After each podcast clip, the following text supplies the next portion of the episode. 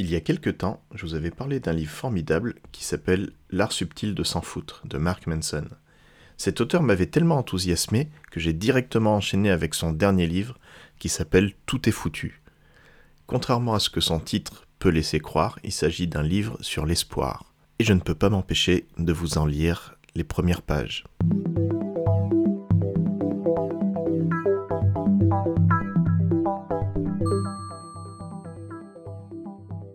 Dans l'infinitude de l'espace-temps, l'univers n'a que faire de la prothèse de hanche de ta mère, de l'université où iront tes enfants, ou de ce que pense ton boss de ta feuille de calcul. Il se fiche pas mal de savoir qui gagnera les présidentielles. Et peu lui importe si une célébrité se fait serrer en train de prendre une ligne de cocaïne ou de se masturber frénétiquement dans les toilettes d'un aéroport. Il s'en fiche que les forêts brûlent, que les banquises fondent, que l'air se réchauffe ou qu'on soit tous anéantis par des extraterrestres. Mais toi, tu ne t'en fous pas. Tu ne t'en fous pas et tu te dis que si c'est important pour toi, ça doit forcément avoir du sens pour l'univers. Tu as besoin de sentir que certaines choses sont importantes. C'est ce qui te permet de nier la vérité, de nier l'absurdité de la vie, de ne pas te laisser écraser par le poids de ton insignifiance. Toi, comme moi, comme tous les autres, tu projettes ce sentiment d'importance sur le monde qui t'entoure afin de te donner de l'espoir. Tout ça n'est qu'une histoire que tu te racontes le matin pour réussir à t'extraire du lit. Faut bien qu'il y ait quelque chose d'important, sinon à quoi bon continuer de vivre? Alors pour te faire croire que ça vaut la peine, tu te choisis une forme quelconque d'altruisme, un moyen ou un autre de réduire tes souffrances. Comme le poisson a besoin d'eau, l'esprit a besoin d'air pour survivre. L'espoir est le carburant de l'engin mental. C'est le beurre sur la tartine et plein d'autres métaphores à la con. Sans espoir, tout l'appareil mental tombe en panne sèche. Sans l'espoir d'un avenir meilleur, d'une quelconque amélioration de la vie, l'esprit dépérit. À quoi bon vivre, à quoi bon agir s'il n'y a pas d'espoir d'embellissement? Voici ce que beaucoup de gens ne comprennent pas. Le contraire du bonheur n'est pas la colère ni la tristesse. Si l'on est fâché ou triste, cela veut dire qu'on s'intéresse encore à quelque chose. Cela veut dire qu'il y a encore quelque chose qui compte. Cela veut dire qu'on a encore de l'espoir. Le contraire du bonheur, c'est le désespoir. L'horizon complètement bouché, la résignation, l'indifférence la plus totale, la conviction que tout est foutu et qu'on ne peut rien y faire. Le désespoir est un nihilisme froid et lugubre qui pousse à croire qu'on est impuissant, qu'on peut tout aussi bien courir avec des ciseaux à la main, coucher avec la femme de son boss ou fusiller tous les élèves du bahut. C'est la dure vérité, c'est prendre conscience que face à l'infini de l'univers, tout ce qui pourrait compter, à nos yeux se rapproche de zéro. Le désespoir est la vraie raison de l'anxiété, des maladies mentales et de la dépression. C'est la cause de toute la misère humaine et de toutes les addictions. Je n'exagère pas, l'anxiété chronique est un problème d'espoir, c'est la peur d'un avenir raté. La dépression est un problème d'espoir, c'est la conviction que l'avenir sera vide de sens. Délire, obsession et addiction ne sont que les tentatives désespérées de générer de l'espoir. L'évitement du désespoir, c'est-à-dire la construction de l'espoir, est donc le principal objectif de l'esprit. Tout le sens, tout ce qu'on comprend de soi-même et du monde se construit dans le but de garder espoir. L'espoir est bien la seule chose pour laquelle chacun d'entre nous serait prêt à mourir.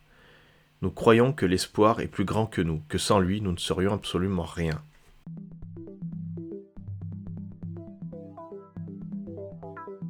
Qu'on en ait conscience ou non, tout le monde est motivé par ces récits qu'on se choisit. Peu importe si on fait germer l'espoir par le biais de la foi religieuse ou de théories éprouvées et d'arguments solides, car toutes ces histoires produisent le même résultat. Elles nous persuadent qu'il y a possibilité de progrès ou d'amélioration ou de salut, et que nous avons les moyens de parvenir à nos fins. C'est aussi simple que cela. Jour après jour, année après année, nos vies se construisent à partir de ces récits d'espoir qui se chevauchent à n'en plus finir. Ce sont nos carottes au bout du bâton. Si tu trouves que tout ça a des relents nihilistes, détrompe-toi. Ce livre ne fait pas du tout l'apologie du nihilisme, bien au contraire, il le dénonce. Il dénonce à la fois le nihilisme présent en chacun de nous et le sentiment croissant de nihilisme qui semble envahir la société dans son ensemble. Et pour contrer efficacement le nihilisme, tu dois précisément commencer par lui. Tu dois d'abord t'attaquer à la dure vérité. À partir de là, tu devras lentement bâtir un plaidoyer convaincant pour l'espoir. Pas simplement pour l'espoir en général, mais pour une forme d'espoir durable et bienveillant. Un espoir qui nous rapproche au lieu de réduire nos liens à néant.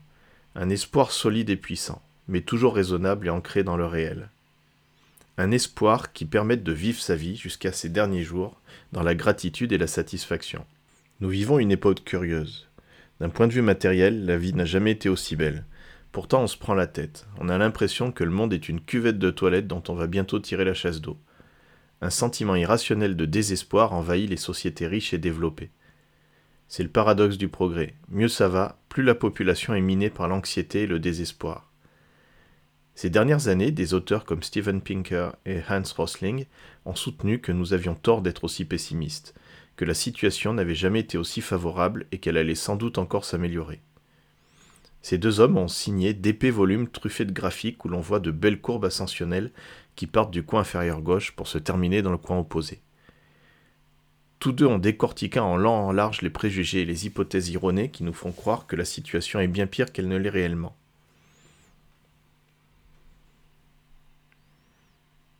Ils ont raison, il est important d'avoir ces données en tête.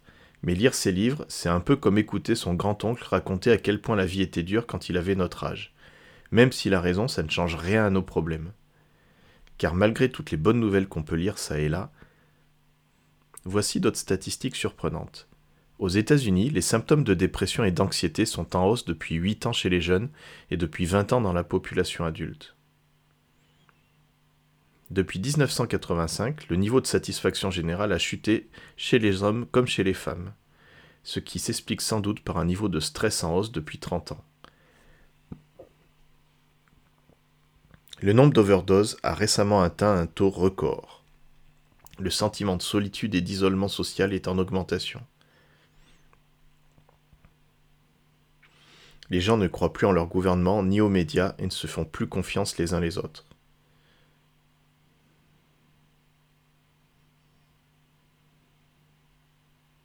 L'extrémisme, sous toutes ses formes, de droite, de gauche, religieux, laïque, continue de se développer. Les conspirationnistes, les milices citoyennes et les survivalistes ont le vent en poupe et séduisent le grand public. En gros, l'humanité n'a jamais connu une telle prospérité ni une telle sécurité, mais elle est plus désespérée que jamais. Il semble que plus sa situation s'améliore, plus elle perd espoir.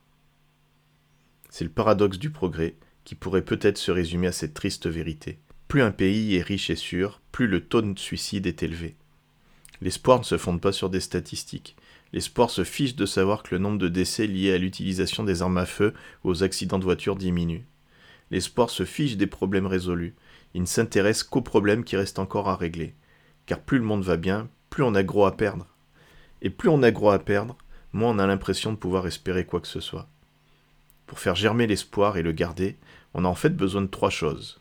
Sentir qu'on contrôle un tant soit peu sa vie, accorder de la valeur à quelque chose et appartenir à une communauté.